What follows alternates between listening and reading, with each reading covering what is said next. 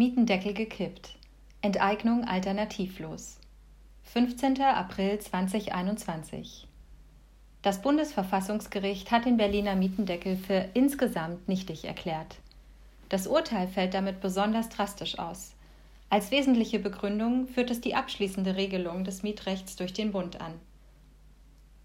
Das Scheitern des Mietendeckels ist eine Enttäuschung für alle Mieterinnen in Berlin.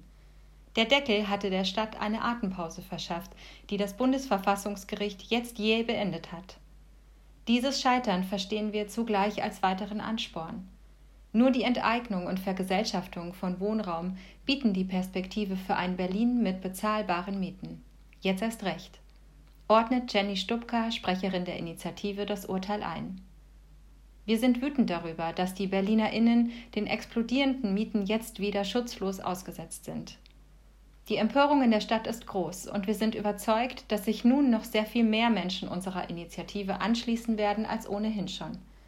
Alle sind eingeladen, sich an unserer Kampagne zu beteiligen, fügt Rosbe Taheri, Sprecher der Initiative, hinzu.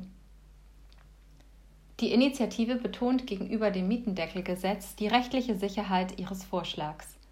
Die gesamte juristische Kommentarliteratur, einschließlich Gutachten der wissenschaftlichen Dienste von Bundestag und Abgeordnetenhaus sowie der Berliner Senatsverwaltung für Stadtentwicklung und Wohnen, bestätigt die juristische Zulässigkeit des Enteignungsvolksbegehrens. Einer unmittelbaren Umsetzung bereitet die Initiative mit der Vorlage eines Eigensvergesellschaftungsgesetzes den Weg. Diese soll in der ersten Maihälfte der Öffentlichkeit vorgestellt werden. Die Strategie des Senats, die Preisexplosion durch den Mietendeckel in den Griff zu bekommen, ist gescheitert. Wir erwarten, dass alle Senatsparteien diese Realität anerkennen und die rechtssichere und haushaltsneutrale Alternative unterstützen.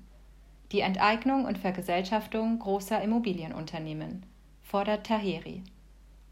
Als besonders skandalös sieht die Initiative eine möglicherweise rückwirkende Ungültigkeit. So können tausende MieterInnen, die besonders vom Mietendeckel profitiert haben, zu teils hohen Nachzahlungen gezwungen sein. Gerade in Zeiten der Corona-Pandemie handelt es sich dabei um Geld, das die Menschen schlicht nicht haben. So Stubka. Die Initiative fordert mit weiteren Berlinern Initiativen den effektiven Schutz der MieterInnen vor Nachzahlungen.